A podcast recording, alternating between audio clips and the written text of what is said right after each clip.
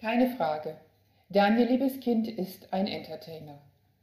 An dem Abend, als der Stararchitekt in der Akademie der Künste am Pariser Platz in Berlin sein neues Buch Edge of Order vorstellte, war der Raum bis auf den letzten Platz gefüllt. Und ob man sich nun für Architektur interessiert oder nicht, auf jeden Fall wurde man bestens unterhalten. Mit Witz und Ironie, mit Wissen und vor allem mit viel Leidenschaft sprach hier ein Mann über sein Lebenswerk.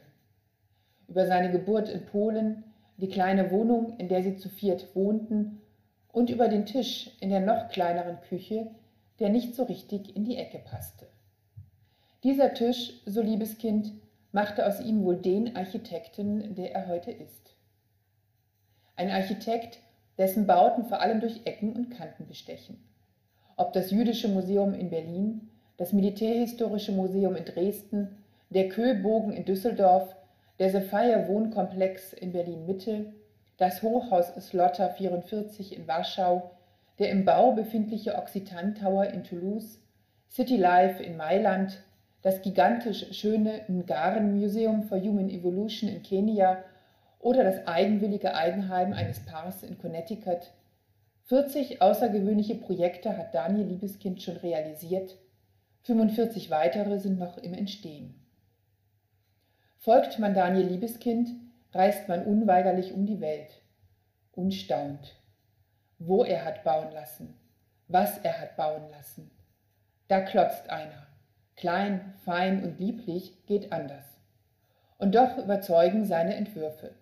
Denn hier ist ein Visionär am Werk, ein kreativer Kopf, der sich in keine Ordnung drängen lässt, der Gebäude neu denkt, ein Architekt, der das Vergangene respektiert, aber nicht reproduziert und trotzdem weiß, dass er kein Künstler ist, der eine Skulptur schafft, sondern jemand, der Kunst mit den Anforderungen eines Gebäudes vereinen muss, in dem Menschen ein- und ausgehen, wohnen, arbeiten und leben.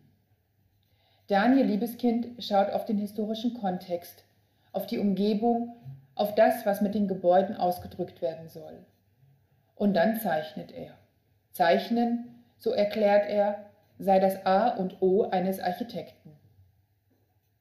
So kann man wohl auch sein aktuelles Buch Edge of Order verstehen. Nicht nur bewegt er sich damit schon vom Titel her immer am Rand des Geordneten und Konventionellen. Wer darin blättert, folgt dem Architekten über Skizzen seinen Überlegungen und Schritten hin zum fertigen Entwurf. Weit schlägt er den Bogen von den alten Griechen bis zu den Marx Brothers. Natürlich polarisieren seine Ansichten und Entwürfe. Würde jeder Architekt so bauen, wie sehe die Welt dann aus? Wie umgehen mit der Frage nach Verschwendung von Ressourcen, von Raum und Material? Schwelgerisch sind Liebeskinds Entwürfe allemal. Ob sie für die Behebung von akutem Wohnungsmangel taugen, sei dahingestellt. Aber das müssen sie auch gar nicht.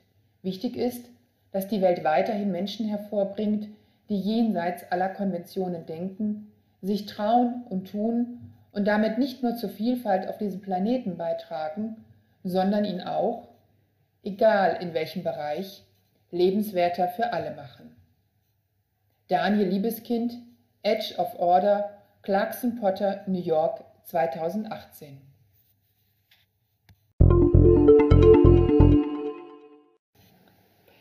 Daniel Liebeskind, Edge of Order